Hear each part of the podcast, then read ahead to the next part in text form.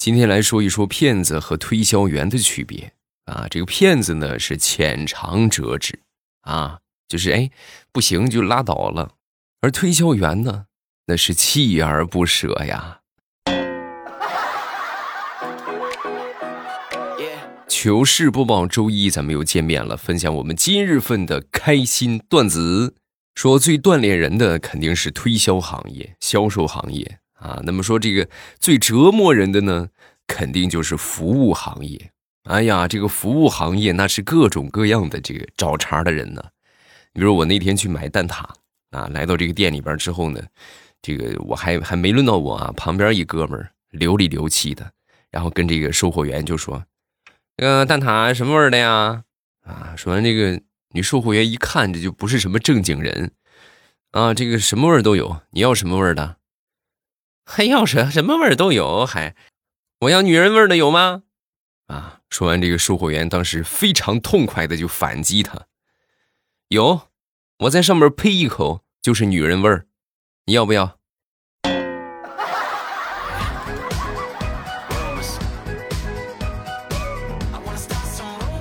我一个好大哥开了一个零食超市啊，前两天呢一直在打广告，然后准备过两天开业啊。由于这个具体的广告内容，包括他开店的一些营销活动，我没看，但是这还是帮他转发了这个朋友圈啊。转发完之后呢，还附上了一句留言，就是说大家提我的名字可以打八点五折。我觉得开业他打折，他顶多也就是八点五折。他不可能再低了啊！他一般可能就九折，我觉得八点五应该也还行，啊！结果我发完之后怎么一会儿，这个大哥就给我留言了啊！就开超市这个大哥，你你赶紧，你快把你发那朋友圈删了。我说怎么了？我开业我全场八折，你这给我来了个八点五折，你是瞧不起谁呢？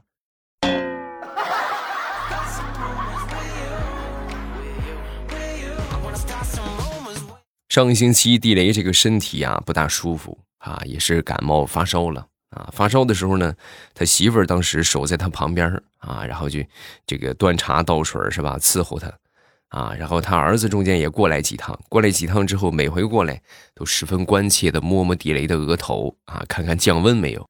后来地雷这个体温就降下来了，降下来之后呢，当时他儿子很高兴啊，一摸，哎呀，是不是降下来了？然后当时一激动，就跟他妈就喊妈。爸爸凉了，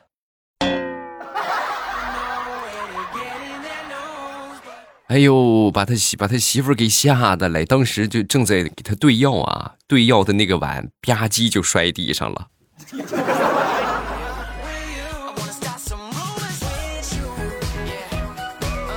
懒人有懒招，这句话我是深切的体会到了。啊，前两天这不是这个大型的购物节嘛？啊，然后呢，我一个一个同事啊，他就一下买了二十双袜子啊。这哥们儿平时懒得出奇啊。我说你这个平时基本上常年不换袜子，你怎么买二十双袜子呢？还都是一个颜色的，都是黑色啊。说完他就说：“你不懂了吧？袜子我每回我都是统一洗。”你像我要是买个别的颜色的话，我统一洗完了之后，我到时候晾，我都不知道哪双是哪双，有可能就洗丢了。你这样的话一块洗，洗完之后再去晾，穿的时候也不用配对儿，多省事儿啊！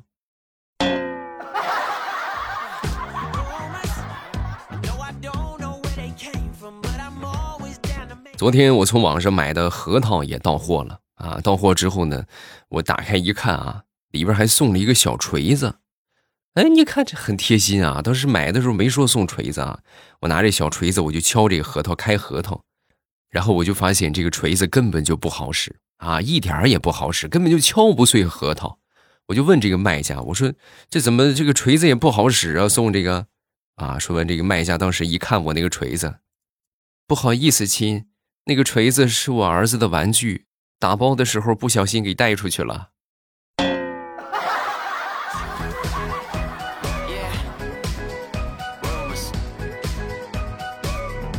说一眼看到头的日子是什么样的日子啊？给你们举一个我曾经同学的经历啊，他真是一眼看到头啊啊！他，呃，父母是北工大的这个双职工啊，然后他小时候呢，那自然他肯定就是北工大幼儿园的一名幼儿园的学生啊。后来呢，紧接着就去上这个北工大的附小、附中，然后最后考大学，又考进了这个北工大。然后呢，在北工大读了几年书啊，这个呃读本科，这个考研，然后最后这个结束之后留校。他现在已经三十多了啊，你们可以想象，他这三十年的时间，活动的半径范围不会超过一千五百米。然后今年他闺女也要去上幼儿园了啊，决定还是去北工大幼儿园。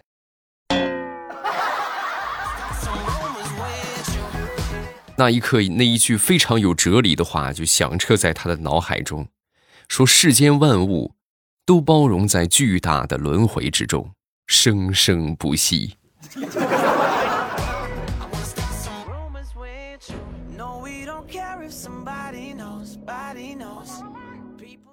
我们都说这个占便宜啊，就是吃亏啊。这句话我觉得说的太对了。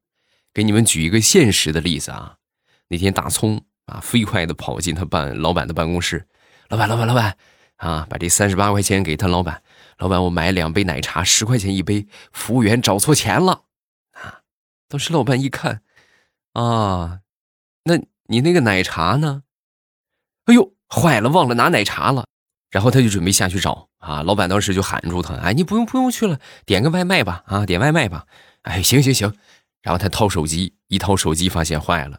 他跑得太着急，手机掉了，那赶紧原路返回去找手机吧。手机没找着不说，一下楼，电动车也不见了。啊，你是为这几杯奶茶，你值得吗？是不是？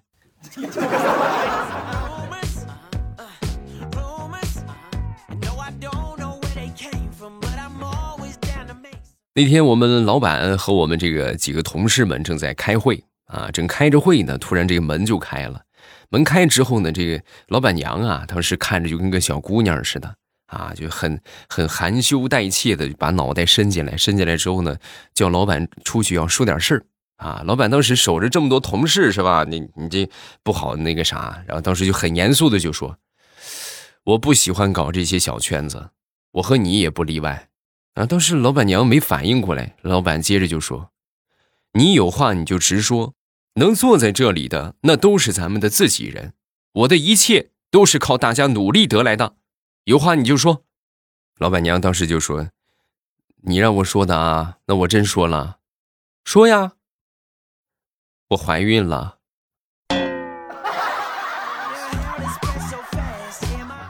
哎呀，就是那个场面异常的尴尬啊！就是好几个同事已经憋笑憋的，这个头发都快掉了。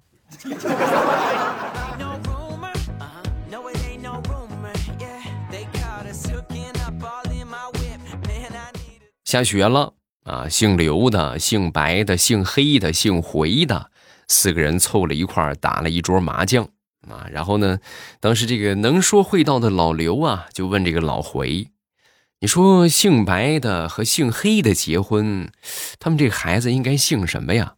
啊，说那个老回就说：“那还用问吗？那肯定是随父姓啊！”啊，一听这话，当时老刘不紧不慢的就说：“你这什么什么想法？”如今男女平等，那随母姓也不少啊。要我说啊，我觉得他们俩应该中和一下。怎怎么中和呀？黑加白，姓灰呗。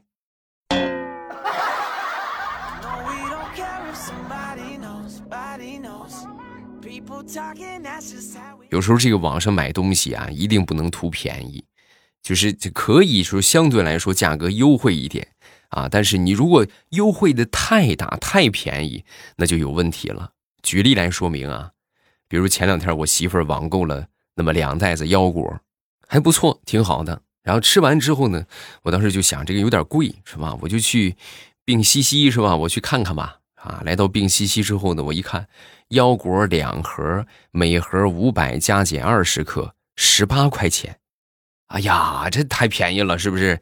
然后我就买了。买了之后呢，我当时一看，这个食品的标签啊，写的是油炸腰果，啊，哎，那这个尝尝吧，是吧？一尝一吃，味道也不错，但就是老是感觉好像哪里有点不大对，就它和我们普通买的这个腰果，就看着好像是那么个东西，但是感觉就好像这个外边裹了一层啥啊！我就拿了一颗，拿了一颗之后，慢慢把它外边裹的这个东西给剥开，然后我就看到了里面的花生米。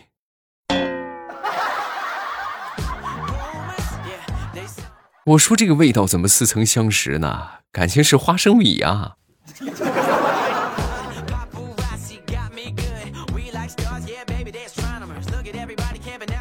再来说一个上班族的黑暗定律啊，这个我觉得百分之一万的人都遇到过，其实也适用于上学啊。就是你认真努力啊，工作学习的时候不会被看见啊，但是你休息的时候。就一定会被看见，是吧？谁能来解释一下这是什么原因？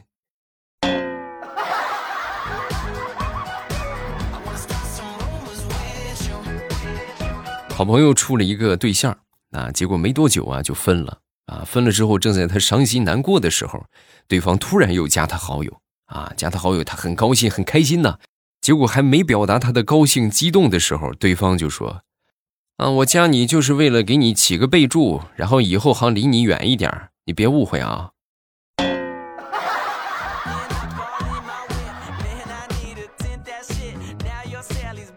我一个发小啊，那天呢去算命啊，算命算了一个什么命呢？就说在这个六十五岁的时候啊，他会得到一大笔钱啊，这笔钱有多大呢？就是他这辈子都没见过的数额。啊，当时他很开心啊，兴高采烈的去就去讲给这个他的这个女朋友就听啊，你知道吗？我算命，他说六十五我能得一大笔钱。当时他女朋友一听一琢磨，六十五岁，你儿子烧给你的吗？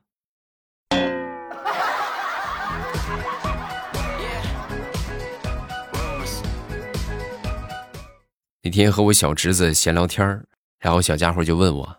叔叔，叔叔，嗯，你说为什么兔子不吃窝边草？我当时我说，那肯定是兔子觉得太近了呗。不对，啊，那你你觉得是什么？我觉得应该从另一个角度去想，因为小兔子它可能会想太近了，是不是？但是草它可不是这么想的，草那谁吃不是吃啊？还不如让脸熟的吃呢，你说是不是？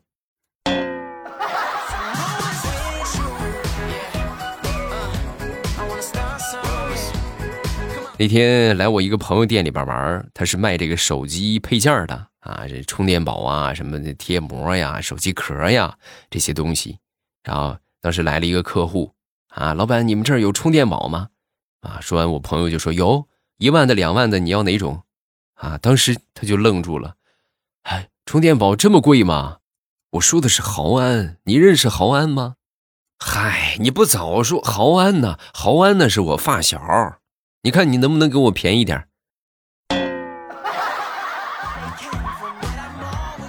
那一刻，我深切体会到那什么叫做驴唇不对马嘴。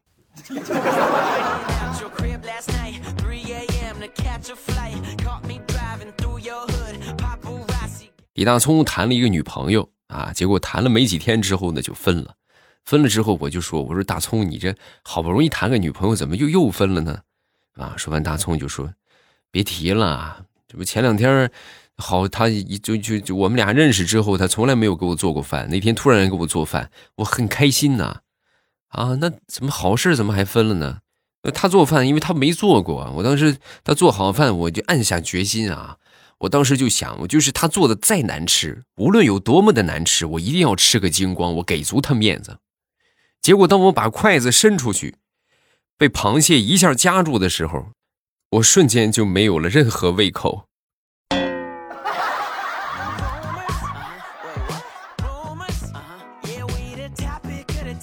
表弟前两天去农家乐去玩啊，结果一不小心就压到了这个一个村民的一只鸡，然后当时就过来一个大姐啊，你们是想怎么着？你们是想公了还是私了？我表弟当时想了想，万一要是私了的话，这被讹怎么办呢？还是公了吧。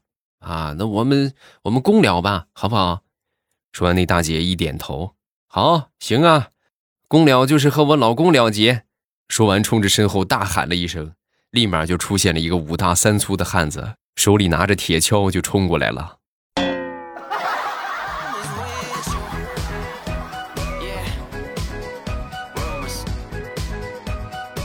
李大聪手机坏了啊，然后就拿他妈的一个这个不用的手机拿过来凑合几天啊，等这个新手机来。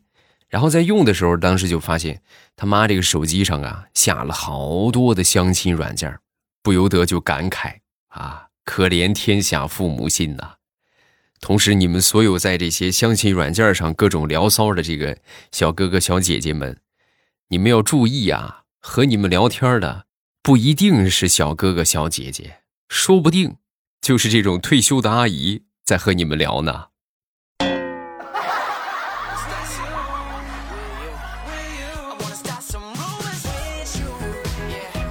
那天我媳妇儿问了我一个问题啊，我觉得这个问题你们在听的也都可以回去问问你们的老公啊，或者问问你媳妇儿也都可以啊。就说老公，你你我跟你说个问题啊。假如有一天你丈母娘突然变成了丧尸，而你的手上呢正好有一根棒球棍儿你会怎么做？啊，各位同志们，我最近正在玩这个僵尸的游戏啊，打僵尸爆金币，啊，虽然游戏这么玩，但是他这么问我，我忍不住就把这个场景啊在脑海中想象了一下。我正想着呢，我媳妇啪一巴掌就过来了，你还在想？你得赶紧去救他呀！媳妇恕我直言。要是真有那种情况的话，我选择抱金币。不说了，我要去跪搓衣板了。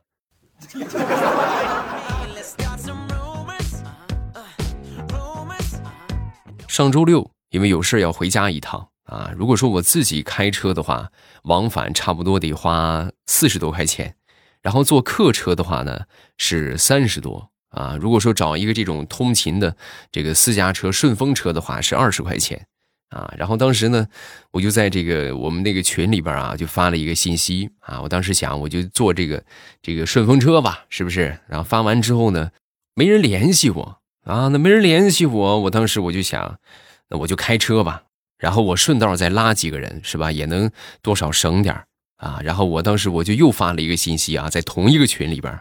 一开始我发的是人找车，是吧？我要找个车，找个顺风车。然后我又发了一个车找人，是吧？我现在这个顺风车啊有来的，是吧？来来报名。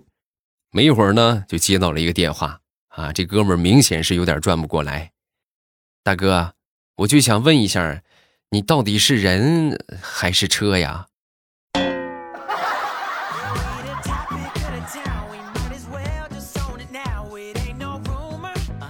好，段子分享这么多，下面我们来看评论。首先来看第一个，叫“阳光之下”啊，我从第一期听到了一千多期，用了三个月。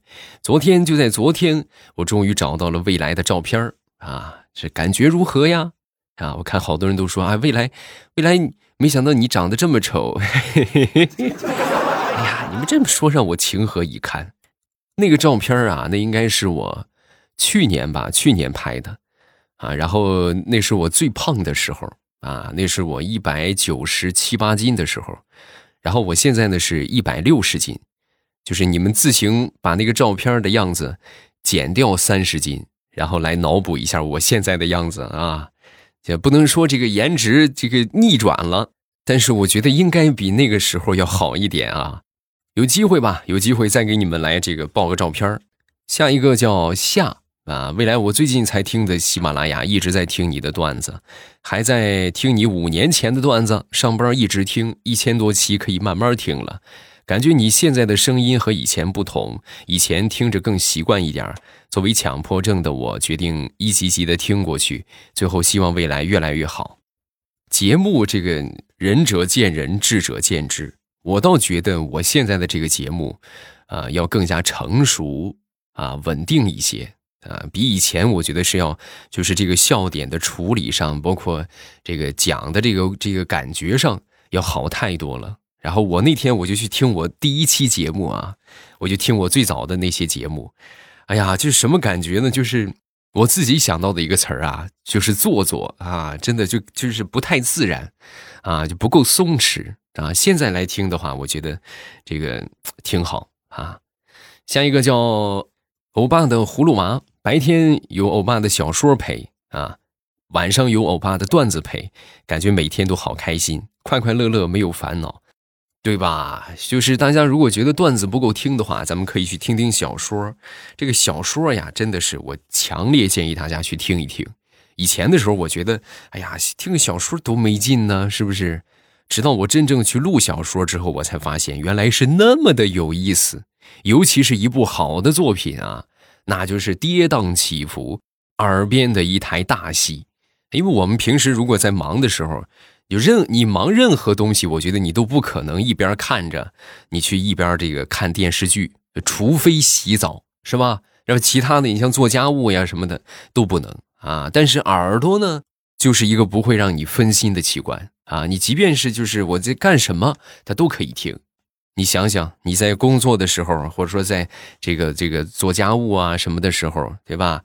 耳边打开这个喜马拉雅，是吧？打开我们的《农女福妃别太甜》，那就跟看电视剧一样，是吧？就是耳边的一台电视剧，享受整个这个过程。快去吧，啊！点一下我的头像，进到主页。然后呢，主页里边有这个专辑啊，叫《农女福妃别太甜》，然后点上订阅收听就可以了。